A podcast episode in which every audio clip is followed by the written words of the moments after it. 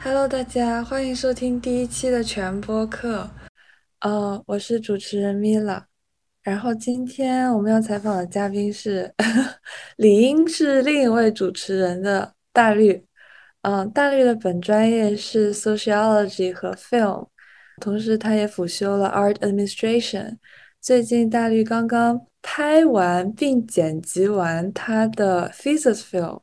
这整个过程都让我们觉得非常的有意思，呃，所以我们今天希望大绿可以分享他本人从写剧本、从写作到拍摄，然后最后到后期剪辑的这么一个过程，看看一个电影它具体是怎么被制作出来的。Hello，我是大绿，我这个剧本其实不是我主动写的，是在。一节 BU 的课上，那节课算是中等级别的电影 production 课，就是 BU 一共有三个级别，第一个级别是所有人都要上，第二个级别是只有想要走 production 路线的人才需要上，然后第三个级别是大部分人都不要上。然后这是在第二个级别里边，我们需要自己写一个故事，之后把这个故事讲给全班，大家投票选举出想要制作的。四部，一共有十六个人，会分成四组，每组制作一部。然后呢，当时在这个契机下，我就写了我的这个叫看护者 （The caregiver，没有被选中。但是呢，因为我对他这个内容本身还有一定的执念吧，所以我在想，哎，不如写都写了，我就把这个东西直接自己给拍出来。这也是为什么我这个 thesis film 成型了的原因，就是 BU 是不要求我们在毕业的时候一定要拍一个 thesis 出来的，但只是，哎，我正好有这个想表达的东西，然后有这个机会，那不如就拍一个，我给它起名叫我的 thesis film，属于一个对自己的 thesis，更多是。呃，其实 The Caregiver 在我看来是一个非常特别的剧本。因为它同时涉及到了阿尔茨海默症和母女关系两个层面的议题，我觉得大绿用一种很特别的方式把这两个层次交织在一起，而且整个剧本有一种悬念的设计。嗯，至少我自己在读你的剧本的时候，我是真的感觉到那一种渐渐迫近的悬念感。嗯，所以我是很想问问大绿，就是当时写作的契机，以及就是呃自己在写作过程中的一些发掘吧。我先就复述一下这个故事大概的梗概好了。嗯，它讲的是这个整个空间里是一个非常狭小封闭的空间，它里边只有两个人物，一个是六十出头的一位母亲，然后一个是三十五以上、三十三十代进入后半段的一位女儿。就是他的最初设定是这个母亲已经不记得这个女儿是谁了。他一直把她当做自己的看护者，因为这个女儿每天可能来三遍给他做吃的什么这些的。就是这个剧本里面，他没有很大的情节 drama。其实，我觉得这也是一个我当时没有被选上的原因，因为他就是以一个普通的早晨作为开始的。作为 caregiver 的女儿和妈妈进行了一系列的互动之后呢，把妈妈送回了卧室里边去休息。而在他做午饭的时候，妈妈醒过来了，他出来意识到。这个时候，妈妈认识他了，他们又变成了一种母女的关系。然后这个当中，他们进行了很多的争执，这个争执包括很多方面的细小的争执，就是非常非常细小的，比如说挑剔他的头发，挑剔他的穿着，挑剔他的颜色，然后挑剔他吃饭的方式这种东西。嗯，这个女儿似乎想去寻求一种突破，所以她又短暂的离开了这个封闭空间一个段时间，再回来的时候。发现他的母亲已经不再认识他了，又变成了当做把他当做是 caregiver 的状态。这个就是这个故事全部的内容。我最开始的契机其实是想，因为我自己有一种体验是，母亲这个形象对我来说，作为一个符号，可能比作为一个真实的人来的要更加的让我舒适。就当我想到有母亲这样一个人。存在，然后想到母亲这样一个形象会怎么样关怀我的时候，其实比起她真实的存在在我身边，或者她真实的来关怀我，以她的方式来关怀我，对我来说更好承受一些。所以。嗯，所以这个剧本写出来，其实我就是想在一个短时间内，它其实更像一个胶囊吧，就是在一个封闭空间，短时间内，嗯，从他们是母女，但他们不知道，但他们的关系不是母女，到迅速变成了又是那种传统的母女关系，而到又去失去了这种关系。我希望这个主人公去在短时间内体会这样。激亢的一种情感，胶囊这一点让我觉得很认同，因为当时我看你的剧本的时候，让我有一种就是它的矛盾可能是根植多年的，但是你的剧本结构是非常就像白加黑有三个什么药效疗程，就是一开始的时候，first stage，女儿是 caregiver，女儿是看护者，妈妈不认识女儿，第二个部分角色倒置。就是妈妈是 caregiver，她开始无微不至的关怀你，然后这时候妈妈也认识女儿。第三个部分就是在第二到第三个部分之间，你有一个我觉得可能是剧情的高潮吧，这是两个人矛盾的终极爆发。但是后来这个矛盾就好像就好像撞在豆腐上了，就是完全是矛盾的消失，因为妈妈又不认识女儿了，然后这个时候女儿又变回 caregiver，就我觉得很像就是。一个非常精炼的结构，但是能够把一个嗯根植多年的母女矛盾给 encapsulate，而且我觉得整个矛盾都是让我们很能共情的。在我看来，这种写作非常巧妙。对，因为我当时写完了，不就是给你看了吗？然后你当时形容这个东西，就是你说这个本子是给你总结出一个词来说，就是这个 loss。然后我觉得这就是很精准。因为我觉得他就是想写的，就是那样一种，就是获得又失去的过程。嗯，而但你说的 loss 让我觉得也挺有意思的，就是如果我们想描述一种获得又失去的过程的话，我们往往会看到那个失去，就是那个失去的情感远会超过这个获得的情感。嗯，我觉得这就不知道为什么有点像是滑梯，就是你一阶一阶的很累的滑。走上去，然后歘的一下滑下去，然后你会忘记就是一阶一阶很累的走上去的那个状态，然后去记住歘的一下滑下去的那个感觉。但是，我想描绘的可能就是一个小朋友在一次一次的走上这个 滑梯，然后又滑下去，然后走上这个滑梯又滑下去。然后可能他回去跟家里人复述说：“我今天去做什么？我今天去玩滑梯了。”然后家里人想的那个脑子里 picture 那个部分，其实都是他是怎么从上面滑下去的。嗯，我个人觉得这个故事的 structure 在我的看来有一种这种滑梯感，就是它是对称的，就像你说的白加黑中间加了一个似的，但它同时也是有这种不对称性的。我觉得，嗯嗯，哎呀。啊，很有趣。我觉得我刚刚在想，就是包括你别的写的本子，就是在我看来，其实就是还有个关键词，可能是对抗。就是因为如果对抗要成立的话，你必须有两个 opponents。就比如说女儿和母亲，就是两边都有这个力量集聚在一起的时候，这个对抗可能才会成立。然后这个里面可能就是母亲这一方面，因为我又不认识你了。你根本就不是我女儿了，你的身份都不成立了，所以这个对抗就会自然消失掉，就好像升华掉 vaporize 了一样。但是在你别的另一个本子里面，就是它的对抗是一种绵延性的对抗，就是在你写的关于父子关系的小说和本子里面，就是他的这种对抗是一种持续一生的对抗，就是这个对象他虽然不在了，但他就是持续性的发展。就让我觉得很有趣，就是可能是我刚刚想到的另一个关键词。哎，这个很有意思，因为另一个本子其实就是我们这个全的先导片，就是我们之前我们之前录过一期，也是当时米拉在采访我写，当时写的一个剧本，那个写的是一个 feature length，就是两个小时的剧本，然后里边的。嗯，也是也是亲子关系，是父子。然后父子是父亲去世了，然后儿子用一系列的行为及动作及思考去 navigate 他与父亲的这种对抗突然消失之后，他的莫名其妙的对抗，大概是这样一个故事。然后，嗯，对我就是再 重述一遍，但我觉得你说的很有意思，因为我还没有联想到这个，就是一个是那个人不在了，但是他永远的在对抗着他。然后这个本子是这个人就在那儿，但是他没有任何东西可以对抗。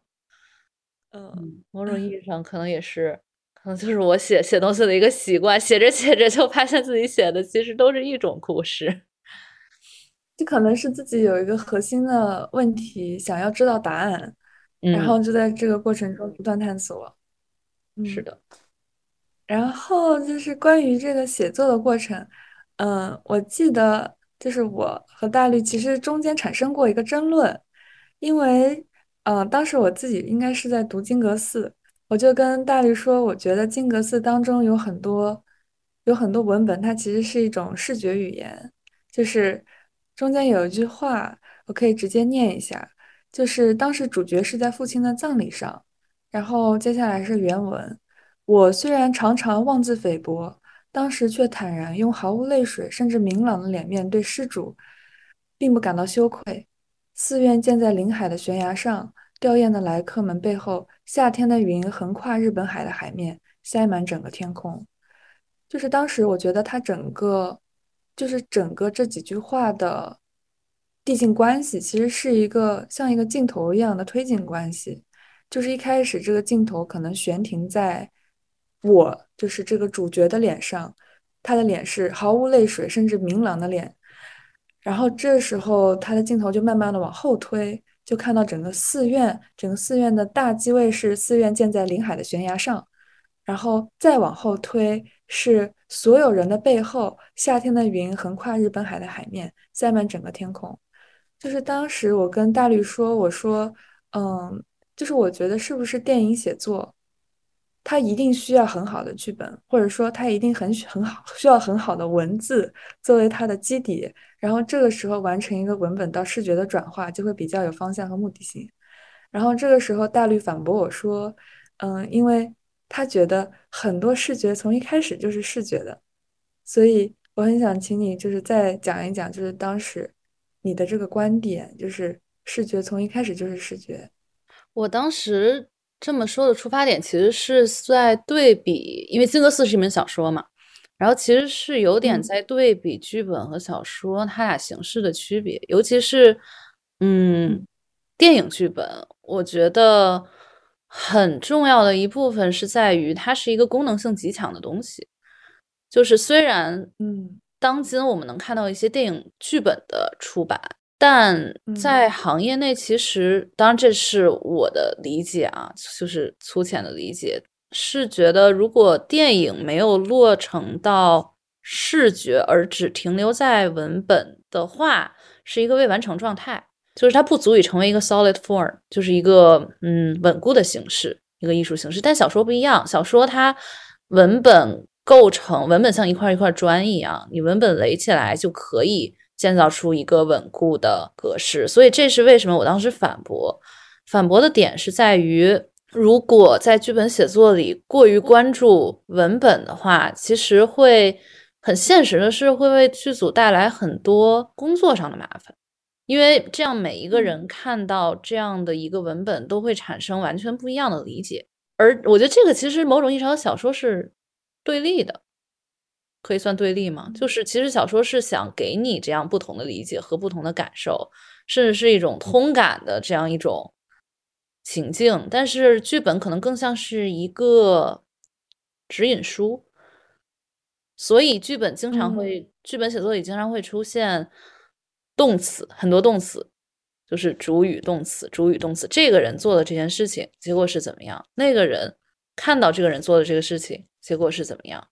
不会写出来他们的心里发生了什么，然后也不会写出来他们为什么要这样做。而这些没有写出来的部分，反而是我觉得是只有视觉能给到，是视觉可以见缝插针融化进去的部分。这也是我觉得。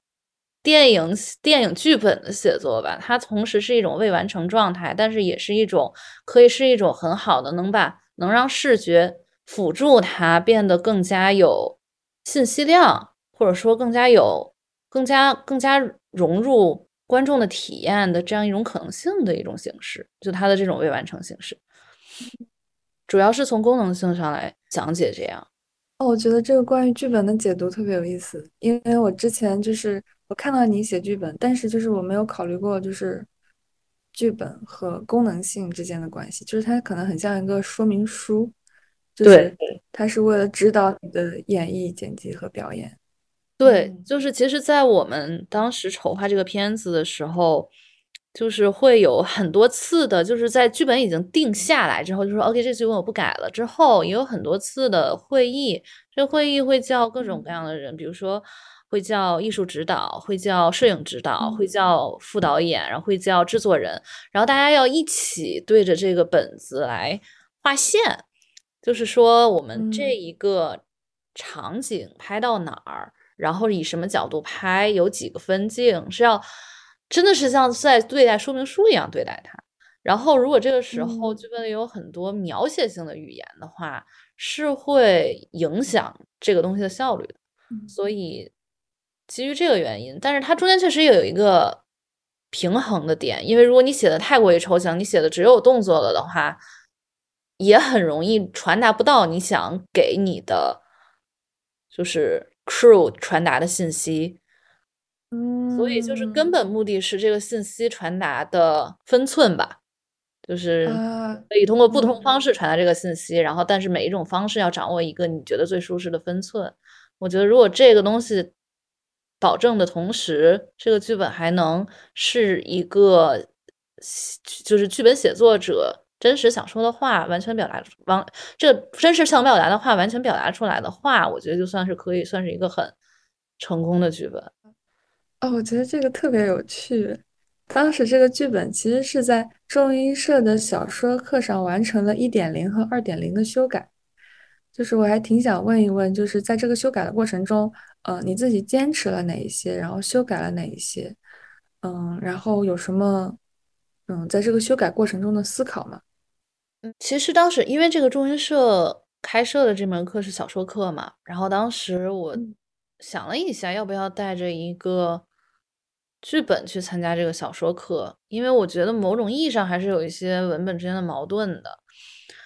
然后我就问了咱们这个钟大老师，然后钟大老师说，只要你是一觉得是一个你想来探讨分析，然后是一个你觉得表达出你想表达东西的文本的话，就可以带到这个课来。形式只是限制的一小部分。但并不是先做创，限制创作者的东西。然后我就说，那好那，我就带着这个来吧。然后在这个过程中，我觉得我最大的收获其实是反而是对比出了刚刚我们说的小说和剧本的关系。因为我之前，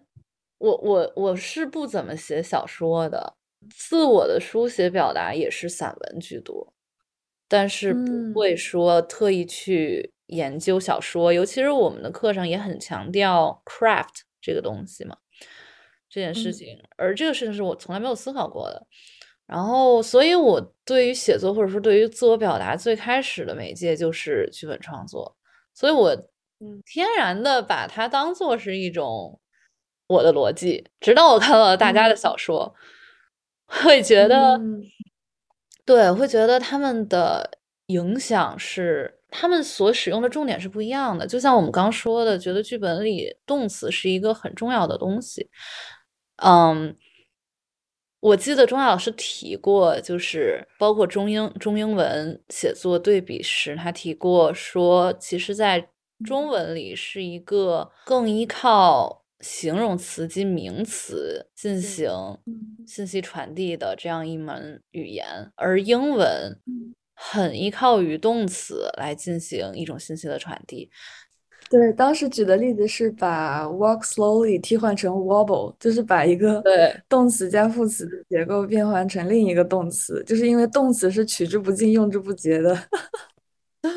我觉得这个东西就是同时也可以应用到剧本里，嗯，对，这也是有时候我对比我自己写的剧本和一些英语 native speaker 写的剧本很大的区别的地方，就是他们可以精准的抓住这个词是什么，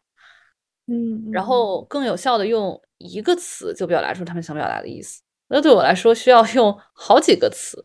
拼凑在一起，可能还得再解释一句，才能说明白这个东西。对你刚刚说的，就是关于写作的这一点，其实就是我处在一个相反的立场和角度。就比如说，我平时大部分时间都是写小说，然后我从来没有写过剧本。然后这个时候，我反过来观察你的剧本，就是让我觉得，就是动词它可能就是串联起一个故事逻辑。就是比如说，因为动词它连接了一个动作的发生者和一个动作的结果。然后这个时候就串联起了一个，比如说一个句子，或者是整个段落的逻辑。我自己写的小说，其实就是大部分时间我收到的 feedback 全部都是这个人他为什么要这么操作？他他的上下动作好像没有逻辑，就是他的情绪好像是突然迸发，或者是他他为什么要对这个人这么生气？就是这让我反过来思考，就是一可能是我选的动词，它的。它的强烈程度不对，就比如说，他可能一下子迸发出了太强的情感，或者是他一下子情感就是表达没有前面的情感铺垫没有到位，但也有可能就是我整一个整一个故事逻辑都没有理顺，就是因为没有像剧本这样子，就是强调它的整个逻辑的这种行文结构，然后一点点写到这里的时候，完全就是顺着自己的飘渺的思绪在写。其实它的结，其实它的逻辑结构没有很强的串联起来，但是我刚刚才想到的。对，因为我觉得，我觉得这点很有意思，是在于我在想，是剧本是，或者说我写剧本是如何获得这种逻辑结构的。我发现对我来说很有帮助的一点就是，我知道这个剧本得被拍出来，这个时候就不能想一些特别空虚的东西，因为。脑子里需要 visualize 的东西是一个镜头接着下一个镜头，接着下一个镜头，接着下一个镜头表达出来。在这样的情况下，他比如说想去伸手去够一样东西，你前一秒看到了他伸手的这个动作，后一秒你只需要看到他的手和那个物体接触的瞬间，你就知道是这个人拿起了这样东西。即使在真实拍的时候，未必是这个人，也未必是这个手，那个地方。可能本来放着的东西也不是这个东西，所以我觉得是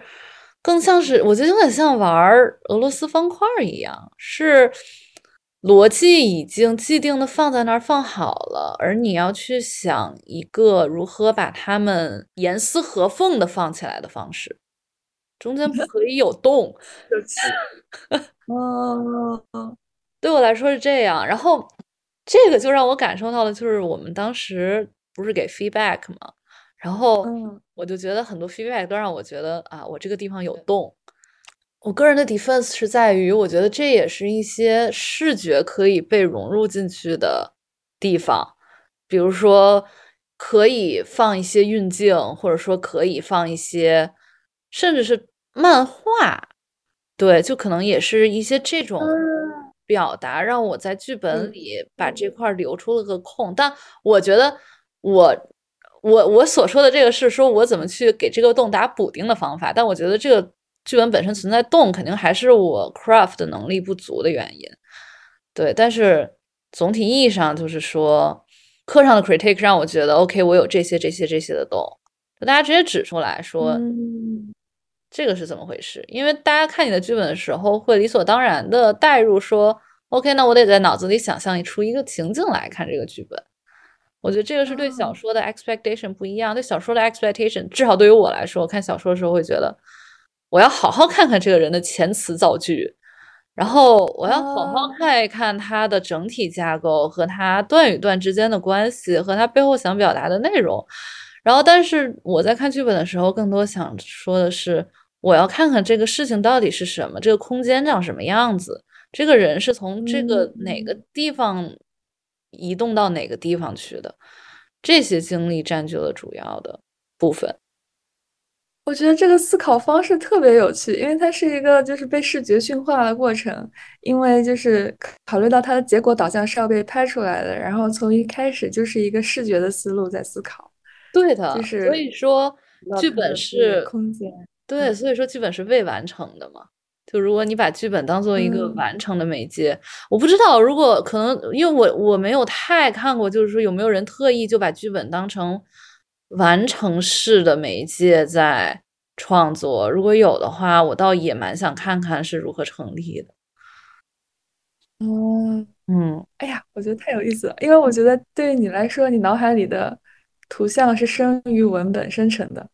就是是先看到，是先 visualize 这个人的运动，或者是先 visualize 一个场景，然后这个时候你再把它变成文字，就对，是其实我还挺好奇，对，就是嗯。米拉，像你写小说的时候，那你写这些动作，你是因为假如说啊，我举个例子，当时我写我那个剧本里面有一个情节是，一位青年走进了一家炸酱面馆儿，他没有进嗯。餐馆，就听到里边呃，一位女士操着一口浓重的北京话在那儿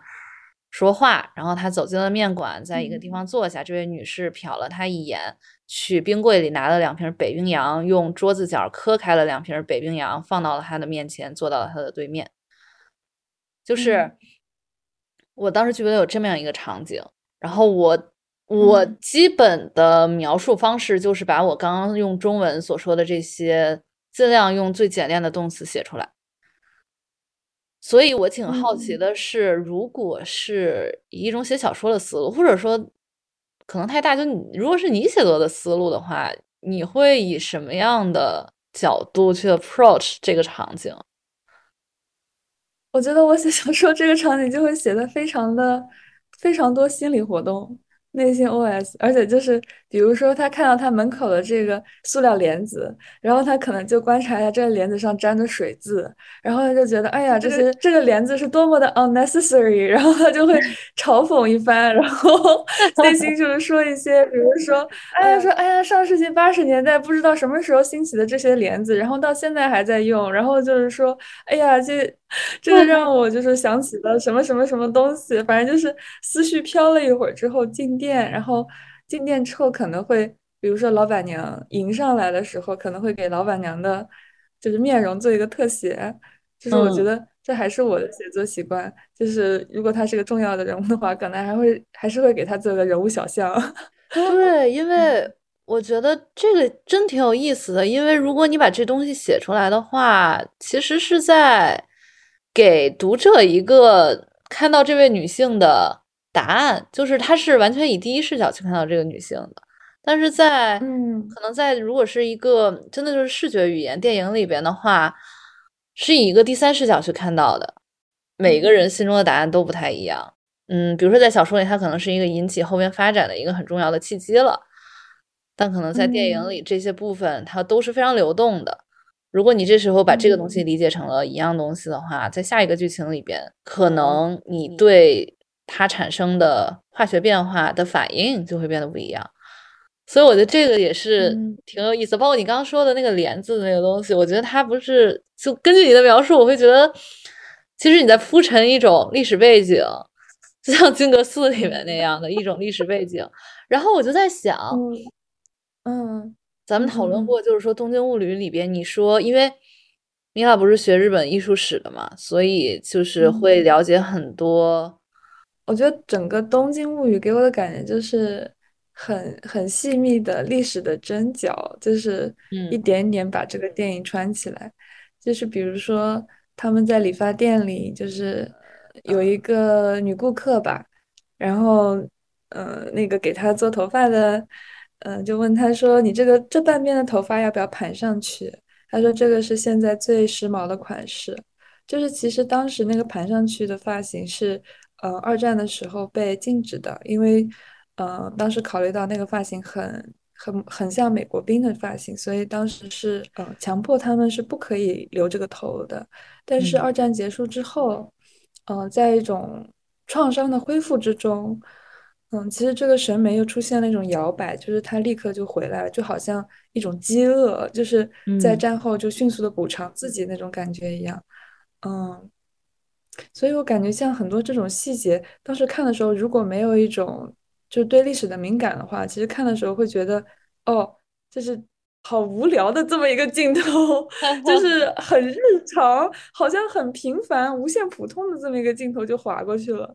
就是其实对，可我觉得这个就受。是我当时第一次看《东京物语》的时候很大的感受。嗯对，我当我当时嗯在高中的时候，我就说这些人在做什么？就是我看懂了又没看懂。我觉得这就像是你刚说的帘子，就是如果假设我们以视觉语言给当时那个帘子一个大特写，或者说让那个帘子在空中飘扬了一段时间，看着上面的水渍待一段时间的话，如果不了解这段历史背景的人会觉得这是什么？然后嗯可能在这可能这部分东西，如果是文字表达的话，就会很清晰的体现出来。所以我觉得嗯。视觉表达或者说影视表达，总体上还是制造一个空间，你需要走嗯，进这个空间去自主的获取你想获取的以及能获取的那些材料。嗯我想到我之前就是读读纳博科夫的一个短片，然后他开头的时候写了一个老太太在扫地，然后他当时用的比喻是，嗯，他觉得这个老太太就是视觉上，他他很很很快的用一句话写的，他就说那个老太太在那边扫地，然后她看起来像一个揉皱了的洋娃娃。嗯然后就是我觉得他的整个比喻有一个很强的，其实有个很强的情感导向，嗯嗯就是当你在使用这个比喻的时候，在真实拍摄的时候，可能很难去这 还原这个比喻的感觉，就是嗯，揉皱的洋娃娃，老太太在扫地，总不能把一个洋娃娃和老太太放在一起，就是可能对。看，哎呦，就是嗯，挺难的，对，我觉嗯得这个能说明什么呢？我觉得如果以我们这种思路来看的话，影视读者、影视观众是就他们所被要求的自主性要更高一点。但我觉得嗯这嗯只是就是假如顺着我们刚刚所说的思路下来的话，如果要得出一个结论，嗯可能是这个。嗯啊，嗯。好想再跟其他人聊一聊呀，就是对呀，就是问问其他人的想法。就当时。小说课上还有好多别的读者。对，我觉得像我们的 Wild Card 的同学，就是会给出很多不一样的答案。好，然嗯，后我们进入下一个环节，就是讨论一下你拍摄的过程，因为这在我看来就是极度的有趣，尤其溃。是前期。尤其是前期对演员的招募，从这个环节开始就让我觉得很有趣。因为这个剧虽然只有妈妈和女儿两个角色，但是实际上大绿你就是招募到的演员，他们本嗯，身也是很有很有个性的角色。对，就是我我觉得他们，聊一聊。嗯哎，说实话，拍完这个，我觉得他们自己在非角色状态里边的 drama 要比我这个本子里面的 drama 多得多。就是他这个剧本，其实我之前也有跟朋友聊过，他给我提了一个很大的 critique，就是觉得人物太少，人物太少很难撑起一个，就是就像我们刚刚说，如果是一个空间、一个世界观的话，很难建造一个就是接近真实的世界这种感觉。然后我的 defense 是，我就想制造一个胶囊一样的空间。它未必是一个真实的空间，它就是一个被左右夹击的空间。所以当时就只有这两位，也没有再决定，就中间想过要不要加一位，呃，好心的邻居，或者是路路过的行人。后来想想，都打破了这种封闭感和隔离感，所以怎么想就不太对。最后他也没有加，所以最后只剩这两个人。一个哦，这两个人的性格也挺有意思的。这位妈妈是。一个，她我自己在设置的时候，她是一个非常对女儿有极高的要求的人，对自己也有极高的要求的人。而他得阿尔茨海默症之后，并没有影响他对于自己的要求，以及对他女儿的要求。在他的认识里边，是他的女儿一定要做到比他更好的东西，他没有完成的事情，需要他的女儿来完成。是这样一位很严格的，嗯，俗称传统东亚妈妈。然后当时我其实我觉得我这个设定很很 typical，包括我们在做 critique 的时候，然后大家也都说啊，这个就是很东亚嘛，就是感觉很多人拍过很多遍了。我甚至自己也同意这种这种 critic，但我没有想出另外更多的层面。直到我遇到了我 cast 的这个演员，他自己是，当时我看到他的，就是我是在 backstage 上投的嘛，就是一个嗯招募演员的网站。然后投完之后，我看到他的。就是 portfolio 看到他作品集，我说这个人投我的电影，就我我是不给钱的呀。然后说他图什么？因为这个人他自己是一个挺有经验的戏剧演员了，他从小时候就一直读的是专业院校，然后一直在做戏剧演员，现在甚至还在嗯北欧那边去研究传统戏剧和实验戏剧。还会去日本研究一些能剧相关的东西，就是我看他的 profile，我觉得他是在干什么，然后，然后我就说我能不能跟他约谈一下，然后我就跟他出来约谈了，然后他说他投我的剧本的最大原因是他的妈妈就是因为阿尔兹海默症去世的。而他看到我的剧本，能在我的剧本中感受到很强烈的共鸣。就是我当时看到这位演员，这这位演员叫 Karen，我现在见到 Karen 的第一秒，我就觉得哇，她太像我这个片子中的妈妈了。就是她整个人非常的精致，她身上的衣服就觉得每一个衣角都是有仔细钻，就是钻营过才来的。然后。然后他的指甲、他的发饰、他的项链、他的手镯、他的戒指、他的耳环都是配好的。然后我们就坐到了一个布鲁克林非常非常破旧的小咖啡厅里，与他是格格不入的。然后开始聊这个剧本。然后他就讲说，他就说他我我就先问他说对我这个剧本的理解。他说他对我的这个剧本的理解就是跟自己最亲近的人。没有办法相处，但是却跟陌生人可以好好相处的两个人，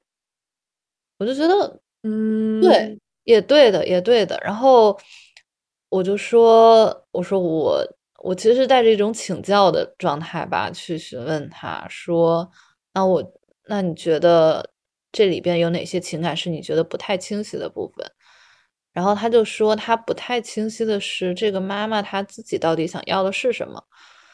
然后这个时候，他就开始给我讲他家里的故事。然后他这个故事为我创造这个角色增加了，就是我当时觉得缺少的那层 layer。他讲的故事就是说，他的妈妈是一位非常喜欢化妆的女士，是一个从就是上个世纪初就开始一直在每天，他就没有见过他妈妈不带妆的样子。而他妈妈得阿尔茨海默症，对，他的妈妈得阿尔茨海默症大概有十五年的时间，是在一点一点记忆一点一点衰退的嘛。直到他去世的前最后一天，他还是带着全妆，就是，My God，对他其实最后已经忘记了，他忘开始一点一点忘记所有人，最后已经忘记了他的女儿，就忘记了 Karen 是谁了，但是却记得他的那个。雅诗兰黛的口红放在哪里？就是是这样一位母亲，然后包括是他说，他说我的那个哦，他说我的什么呀？他的香奈儿的眼影盘没有了，要他们再给他买一个一样的，然后说出了完全一模一样的色号，就是直至他去世前的不久，他都一直在这么做。所以这当时让我很震惊。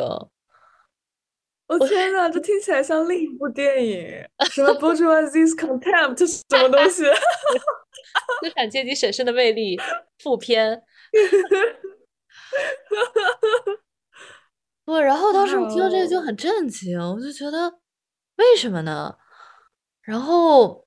我问他，我问凯瑞为什么，凯瑞说他也不知道为什么，但是他也觉得挺开心的，因为。总总归是最后，他们还有一件事儿可以聊，就是你还需要什么化妆品？就你不认识我是谁了，但是你还需要什么化妆品？而且直到最后一秒，他妈妈还在一个很好的 image 活在这个世界上。我觉得 Karen 哦跟我表达这一点的时候，他自己也是比较欣慰的吧。所以我突嗯然看，就是突然就觉得他那一身非常精致的妆容，让我觉得不那么扎眼了。当时，哦，嗯你刚刚说的，就是你刚刚说，嗯，就是跟这个老太太聊天，就是让你对东亚家庭母女关系有了新的层次的理解，然后可能会有新的诠释和写法。就是其实让我想到，最近我们两个都在读《The Book of Goose》，然后嗯就它里边有一个角色，就是 Mrs. Townsend，就哦是他对他对 Agnes 的管束。就是嗯这个故事虽然设定在设定在法国和嗯，设定在英国，但是但很东 Mrs. 亚。Townsend 对 Agnes 的管束，对，完全就是一个东亚家长的管束。然后我当时读那一段时候，我觉得，哇哦，好厉害啊！就是他还可以在一个空的异域的背景里面，把一种就是文化模式给复刻出来，我觉得太神奇了。对，而且那个 Mrs. Townsend 还是一个 Orientalist，他还让别人叫他卡祖米。元素过多，我觉得听众会不知道我们在说什么，请大家去看李易云的新书《鹅之书》。对，求大家去，求大家去读《鹅之书》。嗯我觉得其实是像 Karen 所描述的这些，作为人的同时，然后嗯在里边潜移默化的影响，然后才让这种东西变成了一种可以互通的。就是 Karen 所说的那个点，最后我换成了这个妈妈，她是一个喜欢画画的人，原因也特别嗯的有意思。这个有意思不是一个嗯褒义的有意思，原因是在做场景布置的时候没钱，但是 场景布置做场景布置就 production designer 的那位朋友，他家里全是油画，就是啊我们就决定，因为嗯实在没钱再去买其他的道具了，就说不如借用你的油画吧，我把这个妈妈设置成一个。就是忘了什么都没有忘记画画的这样一个人好了，然后嗯由这个决定引发出了我在这个片子里最喜欢的一幕，这一幕就是嗯妈妈和女儿进行了很大的争执，这个争执被化解的方式是妈妈说：“你过来，我帮你把头发扎好。”这个女儿也就作罢就过去了，然后他们扎头发在那里扎了一分钟，扎完一分钟之后呢，这个女儿起来。走到一个镜子前，看着镜子中的自己。我们在嗯拍摄那一个场景那一条的时候，惊讶的发现，那个镜子对面的那幅画里边画的小女孩长得极其像我们的演员。哇哦，这个是不是在我们在拍的？画的画，对他画的时候是根本就没有不知道这个小女孩这个这个演员的。对的，对的，但他们长得就很像，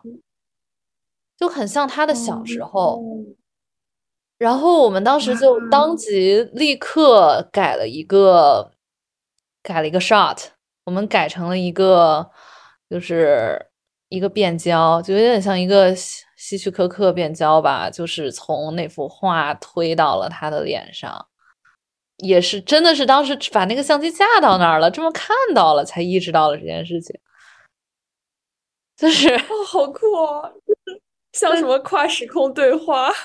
对，所以我觉得就是在片场就会有很多这样很随机，然后很很莫名其妙的瞬间，嗯，然后这个到现嗯。在就是剪完之后，发现是我最喜欢的镜头，嗯，对，好，既然你聊到片场了，那我们就讲讲你实际拍摄的过程，因为我也很好奇。就是虽然我经常听到你说，比如说 production design 或者是艺术指导，但是我还是很想知道，就是在你们的实际拍摄当中，具体有哪些角色？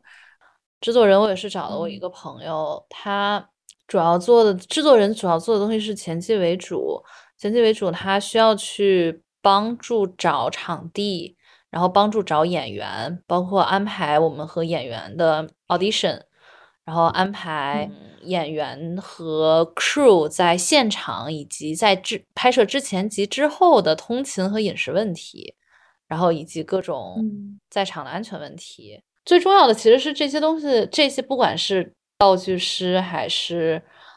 艺术指导还是摄影指导还是灯光师，他们其实都是一起运作的。因为你想象一片，假如你要拍，你要通过一片纱帘拍摄屋里，嗯，氤氲着光的这样一个场景的话，你就会遇到的问题是，首先是你要用多少的 ISO，多少的光圈，多少，这些就是这些就是摄影指导想的问题。然后其次是要用一个什么样的纱帘儿。然后这个可能这个纱帘的质感要是怎么样，上面有没有花纹，这可能是艺术指导要想的问题。第三个是这个花这个这个纱帘该怎么放到这个窗户上呢？这个可能就是道具师要想的问题。然后，嗯，想拍出这种氤氲的光感，要怎么打光呢？自然光不够吧？自然光不够的话，要加哪些灯光？怎么加呢？可能是灯光师要考虑的问题。然后考虑完这些这么多问题之后，要花多少钱呢？怎么能省钱呢？就是，嗯，就是制作人要想的问题。哦，那艺术指导和比如说灯光师有的时候会不会打架呢？啊，所有人跟所有人都会打架，基本。好的。所以这个时候最重要的就是那个副导演，就是导演助理。导演助理其实是一个很难干的活儿，他就是来处理这些现场的小的这些打架的。然后就是让这个东西继续推进下去。然后另外两个很容易打架的也是，就是导演和制作人，因为制作人就是他是要看钱的嘛。导演就说我想要这个，我想那个。制作人说我没有这个钱，没有那个钱。然后再有就是，对，就和导演和制作人本身就是也会另外一个产生冲突的地方是在于，就比如说我们这个场次里边，制作人是负责记场记的嘛，然后他就会。不断的催促说，我们还有多少时间？这个时间里必须拍完这么多条，不然我们中午就拍不完了。中午还得有那么多休息的时间。然后，但是导演这边和呃摄影指导这边就会想说，我刚那条拍的有哪些不好的地方？我还要再怎么改一下灯光，还要再怎么改一下，嗯，我的场景布置，还要再怎么改一下演技。这里边每一样东西都要花时间，然后在哪个地方做一些取舍。就是这些争执的地方会出现的部分，哦，所以我个人很很恐惧 onset，我真的很恐惧。那你们当时这个项目是一共几天拍完的呢？我们其实按理说，后来算了一下，应该是三天拍完最好，因为我们拍了二十六个小时。但是我们也是，就是就根据刚刚所说的，大家不断的拉扯这个时间。和不断的拉扯这个修改，把本来两天的，本来我们定的是十六个小时，是每天都拍超了五个小时，很恐怖的。其实，对，但这种东西在 student film 里很常见，很常见。我觉得基本没有不拍超的剧组。嗯，就是那那每天多出来了五个小时，就是纯拉扯。真的是拉扯，这个我其实挺对不起这个 crew 的，因为我觉得大家到最后 都变成了几具干尸，行尸走肉的一样在 set 上，然后移动。但是整体上来说，我觉得二十六个小时在拍摄当中应该不算特别多的，不算多的，整体不算多的，但是是要看怎么拍二十六个小时。如果是拍四天拍二十六个小时，那就是一个很轻松的 set。但我们是拍。哦，两天拍二十六个小时，就相当于每天要拍十三个小时。其实对于演员和对于 crew 都是一种挑战。我们我觉得我们当时最难受的，其实是我们需要光脚踩在那个地板上，然后可能作为现代小孩已经很久没有站那么久了。那个之后，嗯。我们整个剧组所有人的后脚跟 疼了一周，哦天呐，就很痛。对，就很多这种，就是影视民工，影视民工嘛，就是，嗯，功在这儿了。而是它是一个 physically 很累的东西。哎呀，我真的感觉无论是电影也好，还是艺术家也好，很多时候都是就是非常挑战体力，挑战体能极限。对，是，哎。更困难的其实是剪辑。嗯，最后讲讲剪辑，剪辑的过程当中，呃，现在现在剪的怎么样了呢？有没有什么新的体会在剪这个片子的时候？就是，嗯，我大概几个月，这几个月来都就是拒绝与米拉讨论这个问题，因为每回都米拉米拉比来剪了吗？我没有。剪了吗？没有，怎么还不剪？没有啊？你说什么？这种就真的太痛苦了。我不知道为什么这么就剪辑是痛苦的，就是对每个人都就可能对于每一个就是自己剪辑的导演都很痛苦。但是我不知道我这个痛苦为什么阻力这么大。我觉得对于我来说会有点难以面对自己拍的不好的部分。因为在去看，嗯，footage 的时候看到的都是问题了，就，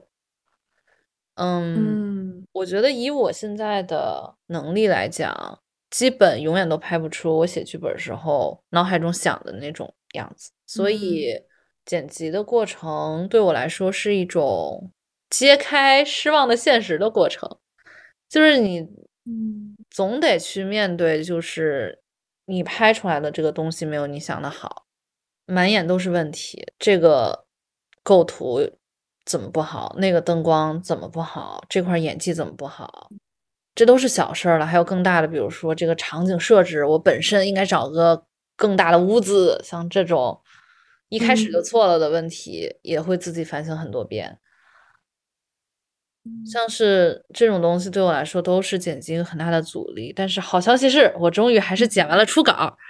虽然还没有给任何人看，但是我还是剪完了初稿，就是把故事拼凑起来了。